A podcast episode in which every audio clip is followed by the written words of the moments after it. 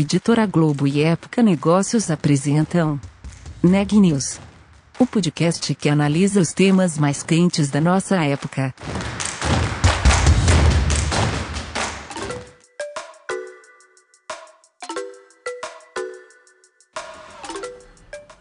Olá, meu nome é Renan Júlio e está começando mais um Neg News, podcast diário com uma série de reportagens especiais sobre a pandemia do novo coronavírus. Hoje eu estou acompanhado de Micaela Santos para falar sobre a psicologia da pandemia. Sabe aquele fenômeno de estocar papel higiênico durante a quarentena? Então, a ciência explica o porquê disso. Micaela, conta mais sobre isso pra gente. Bom, Renan, a disseminação do novo coronavírus tem provocado uma corrida na compra de alimentos e outros itens também de necessidade básica. E além das máscaras cirúrgicas, nenhum outro produto foi tão cobiçado quanto o papel higiênico. E em outros países, a gente viu casos em Hong Kong em que uma loja chegou a ser assaltada durante a pandemia e os criminosos levaram nada menos do que 600 rolos de papel higiênico.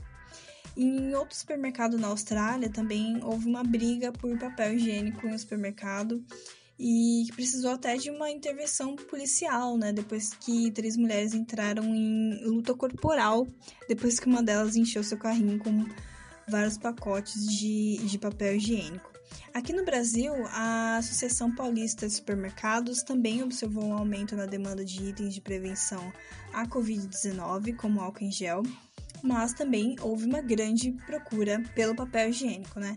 E o fato de muitas pessoas terem corrido aos supermercados, muitas vezes, claro, para evitar sair de casa durante esses dias, mas é, em alguns momentos também a gente viu muitas pessoas estocando uma grande quantidade de, de comida, né, de alimentos não perecíveis, enfim, ao ponto das prateleiras em alguns supermercados estarem vazias, apesar do setor ter confirmado que não há risco de abastecimento. Mas tudo isso indica que esse hábito de compra, né, essa corrida e os supermercados é um dos aspectos da chamada compra motivada pelo pânico, né, que a pandemia do novo coronavírus tem provocado nas pessoas em muitos países. E eu conversei com o Christian Dunker, que é psicanalista e professor titular do Instituto de Psicologia da USP, para entender quais são os aspectos psicológicos de uma pandemia, como isso se torna um pânico coletivo, né, e o que fazer para controlar esse sentimento. Então, vamos ouvir a entrevista. Christian, quais os aspectos psicológicos de uma pandemia, né? Como isso causa pânico nas pessoas? A pandemia, a peste, a praga, ela é historicamente uma das fontes mais constantes desse afeto de pânico. Né? O pânico ele não é só uma expressão aguda do medo, mas ele é uma expressão coletiva né, do medo que destitui a ordem. Né? Então, o pânico, em tese, ele leva à anomia, à desorganização, ao abandono dos postos, né? É, dos postos de trabalho, dos postos religiosos, né? Isso a gente viu, eh, por exemplo, na peste em Londres eh, no século XVII, na peste italiana no século XIV, na peste grega, né? Então, ela sempre foi vista como uma ameaça política, porque ela consegue mobilizar as pessoas, tocar as pessoas fazer com que eh, todos nós tenhamos que fugir para algum lugar ou fazer alguma coisa, sem que ao mesmo tempo consigamos obedecer exatamente as regras, as ordens e a razão. Né? Vamos lembrar que para os antigos existiam duas situações em que a tirania era, era legítima. A primeira a guerra e a segunda a peste. Né? Porque no caso da guerra é melhor você ter um general e no caso da peste é melhor você ter uma espécie de médico governando, porque assim as pessoas reputariam autoridade, referência simbólica a essa pessoa. Né? Vamos lembrar que Clausewitz, esse grande teórico prussiano da guerra, é, dedica vários capítulos a como Uh, a perda do líder na situação de batalha pode desencadear o pânico entre os combatentes. Né? Uhum. Então, acho que esse é o primeiro, o primeiro aspecto da pandemia, repetindo aí, né, o radical pan todo, com pânico. É a ideia de que a gente não tem para onde fugir.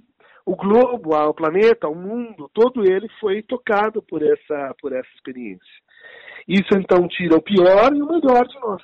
nesse momento em que a gente se vê, ainda que imaginariamente, né, sem ter para onde fugir, a gente tem que buscar recursos internos recursos internos que, que nos acalmem, que nos uh, incitem à solidariedade, que nos incitem à humildade, que nos incitem à revisão da, da nossa leitura de mundo e da nossa leitura de si. Né? Então é muito comum que nessa situação uh, a gente tente combater o medo, substituindo ele por fantasmas internos. Então, uhum. aí o que a gente vai ter são atitudes de negação, né? atitudes de, olha, isso tudo não passa de um imaginário, isso tudo não passa de ficção, o que é, vamos dizer assim, uma falsidade objetiva, mas que revela uma verdade subjetiva.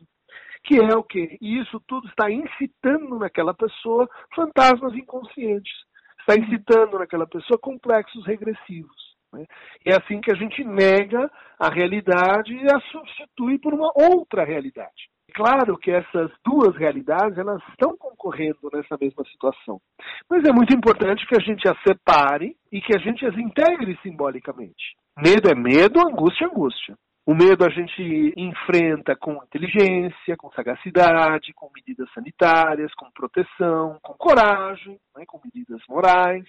A angústia a gente enfrenta com cuidado de si, com acalmar-se, com práticas de encontro consigo mesmo, com práticas que fazem, façam a gente sair da solidão e ir para a solitude, com práticas de leitura, com práticas de discurso, de fala, né? Uhum. Tudo isso que desde sempre compôs o arsenal das psicoterapias e das, do universo das uh, formas de acolhimento pela palavra e pelas relações. Christian, como que esse sentimento de pânico deixa de ser uma coisa individual para se tornar algo coletivo? Quando eu começo a modular a minha reação de afetos, sentimentos e emoções a partir da minha identificação com o outro, né? Tem muitas situações em que a gente assim, a gente não sabe exatamente o que a gente deve sentir. São situações de indeterminação, tipicamente situações inéditas, aquelas que a gente nunca enfrentou e, portanto, a gente não tem muita referência de como agir e, portanto, de como sentir. Né? Uhum. Nessas ocasiões, a gente costuma olhar para o lado. E daí a gente começa a entender o que a gente está sentindo a partir do que a gente acha que os outros estão sentindo. Essa interpretação do afeto dos outros, a gente poderia dizer assim, ela é uma espécie de partilha social dos afetos. Né? Ela é um sentimento social. Sentimentos sociais são, por exemplo, o sentimento de familiaridade, o sentimento de realidade, o sentimento de tempo, o sentimento de mundo, como falava o Drummond. Os sentimentos não são afetos e nem são emoções. Eles são a forma como a gente troca, negocia, compara, interpreta os nossos afetos né, individuais a partir do que a gente supõe nos outros. Bom, o que acontece quando a gente vê no, no outro uma reação que a gente não consegue traduzir em nós mesmos? Seja porque ela se intensificou demais, seja porque ela aponta para um medo é, indiscernível no próprio outro, nesse que vive comigo. Né? Existe então aí um fenômeno de contágio. Um contágio que é assim, esse medo sem nome, esse medo se torna coletivo e ele não se torna coletivo para a gente enfrentar o desafio. O medo ele propõe para a gente uma escolha básica, né? ou enfrentar ou recuar, atacar ou fugir. Né? O pânico é uma mistura confusa dos dois, uhum. em que a gente nem vem ataca e nem vem uh, recua. É aquela reação em que cada um corre para um lado, inclusive alguns correm para o pior. Correm, correm de volta para a rua, correm de volta para onde podem se contaminar. De tanto medo, a pessoa age na direção exata daquele medo. Como se, assim, é aquela pessoa que tem tanto medo de altura que quando ela chega perto do parapeito, ela imagina que ela pode pular. Ela começa a pensar que ela vai pular.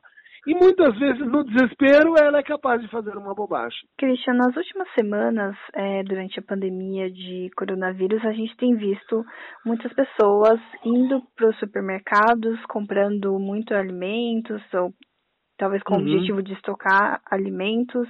É, em outros países, a gente viu muita gente até com, comprando uma quantidade enorme de papel higiênico, né? Papel higiênico se tornou um item raro assim, e muita gente não consegue entender por que que está acontecendo. Então, esse tipo de comportamento, como que você analisa? Esse tipo de comportamento ele, ele é uma expressão do pânico, né? No sentido de que a gente vai e age, né? como se a gente estivesse fazendo alguma coisa. Então a gente se sente melhor porque está fazendo alguma coisa, comprando, né? pagando, indo ao supermercado. Né? A gente não está só sofrendo passivamente os efeitos da eh, Covid-19 ou do coronavírus, novo coronavírus. Só que essa ação, ela é o caso exato daquilo que falávamos há pouco. Né? Ela substitui a angústia, ela tenta combater a angústia, traduzindo isso em medo. É óbvio que você vai comprar mais do que você pode, mais do que você deve, né? Porque a tua reação não é uma ação cognitivamente de coragem e de enfrentamento do seu assim, do seu inimigo pestilento. Ela é uma tentativa de você se acalmar. Ela é uma tentativa de você comprar segurança. É uma tentativa de você tratar o subjetivo com um objetivo. Similar àquela pessoa que fica vendo notícias dia e noite eh, do que está acontecendo em todos os países e tal, e em vez dela se acalmar, que é o objetivo da informação, ela se torna mais ansiosa. Uhum. Por quê? Porque ela está confundindo as duas, as duas tarefas que a gente tem pela frente. Né? É, ocorre um curioso efeito dialético no pânico. As pessoas é, estão cientes de que, pelo menos no momento, a gente não está tendo um desabastecimento. Mas há o ato de que isso pode vir a acontecer. Há a possibilidade de que isso pode vir a acontecer. Né? Então, uh, para se prevenir daquilo que pode vir a acontecer, eu ajo assim. E daí o que acontece? Pode vir a faltar papel higiênico por excesso de consumo.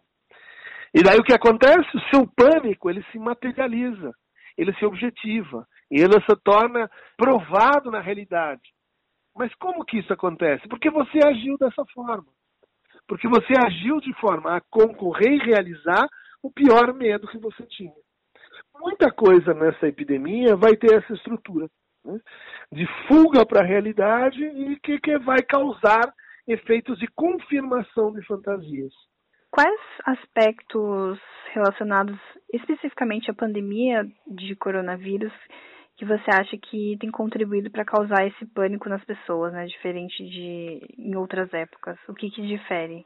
É, o fato da gente estar hiperconectado é, concorre para a ideia de que a gente está, então, tendo notícias é, do avanço né, do processo em várias partes do mundo e que vai assim alimentando nossa fantasia de que isso chegará em nossas casas, né? Porque vai se dando um processo assim de, de invasão, né? Um sentimento de invasão que é a, reportado pelas pelas uh, notícias, né? Mas eu acho que tem um outro fator aí, né? É, a infiltração das fake news, né? então uhum. uh, isso gera o que uma incerteza sobre a própria notícia. Né? Você tem que ver várias vezes, você tem que seguir uh, uma certa linha do tempo para poder se convencer que é mesmo aquilo. Né? Uhum. Isso é um fator indutor o quê? De dúvida, de incerteza, de angústia. Né? Uh, um segundo elemento é que essa epidemia nos colhe, pelo menos a nós brasileiros, num momento de grande divisão social, né, de grande polarização. Né? O que, que é a polarização?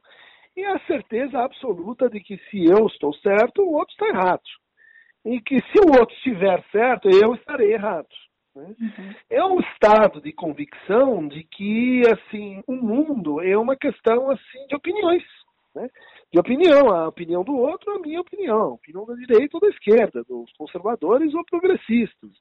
É, isso é um determinado, gerou um determinado estado mental, né?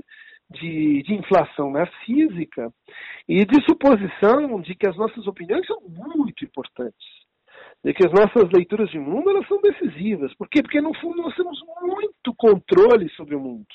Nós temos muito controle sobre o nosso destino. Nós temos muito controle sobre tudo que vai acontecer. Né?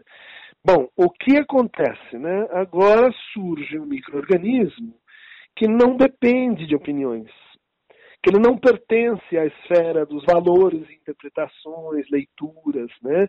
nem à direita nem à esquerda. Ele vem de um outro universo, ele vem de uma coisa chamada natureza, uhum. que a gente tinha esquecido que existe. Por quê? Porque estávamos vivendo a convicção de que só existem opiniões. Né? de que todos estão por trás de tudo há intenções, interesses, há, há narrativas, enfim, e não deixa de ser, assim, alguma verdade. Só que era uma verdade que estava ocultando a existência de um terceiro nessa conversa, que é, nesse caso, a natureza, a gente pode dizer assim, é a morte, é a finitude, é a incerteza, é a indeterminação, é aquilo que se impõe aos dois que estão ali brigando diante do espelho. Que se impõe a, a luta interminável de nós mesmos por nossas sombras. Né? O que, que a gente tem aí? Aí a gente tem um elemento indutor de pânico. Porque é como se a gramática básica de nossa relação com o outro estivesse sendo ofendida. Né? É como se fosse assim impossível ter inimigos que não são vermelhos, que eles são invisíveis. Né? E isso ofende muito a subjetividade das pessoas, porque diz que, assim, no fundo, ambos estavam errados. Né? Ambos estavam esquecendo de um pequeno detalhe quando a gente se vê assim, sem chão, né? porque isso a gente acreditava sem se dar conta que a gente estava acreditando, e é, esse é o terreno fértil para o pânico. Christian, por último, quais dicas você pode dar para os nossos ouvintes assim de como controlar esse sentimento de pânico, né, e manter a calma no momento como esse que a gente está vivendo agora? Converse com os outros, converse com suas plantas, converse com seus animais, Converse com seus fantasmas, converse com a sua história, converse com a sua finitude, converse com o seu futuro, converse com a sua cultura. Palavras. Nada pode ser mais pacificador do que algumas poucas e boas palavras. Né? Ainda que não sejam efetivamente ditas, né? mas de preferência ditas, né? as palavras são o nosso antídoto fundamental contra o pânico. Não tente substituir as palavras por pensamentos, por atos, por fazeres, por, uh, enfim, coisas que vão te levar a se ocupar e esquecer. Tente se lembrar e use as palavras para isso. Muito legal entender esse fenômeno com mais detalhes, Micaela. Notícias do dia. E depois de seis dias em alta, o dólar fechou em queda no valor de R$ 5,29. E o último boletim do Ministério da Saúde aponta que o país tem 12.056 casos confirmados do novo coronavírus. E temos também no Brasil a confirmação de 553 mortes, o que nos dá uma taxa de letalidade de 4,6%. Por hoje é só e até amanhã.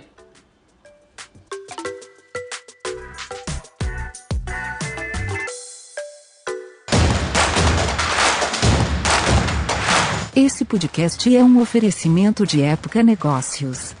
Inspiração para inovar. Não deixe de conferir nossos outros podcasts. Presidente Entrevista Presidente. The Office.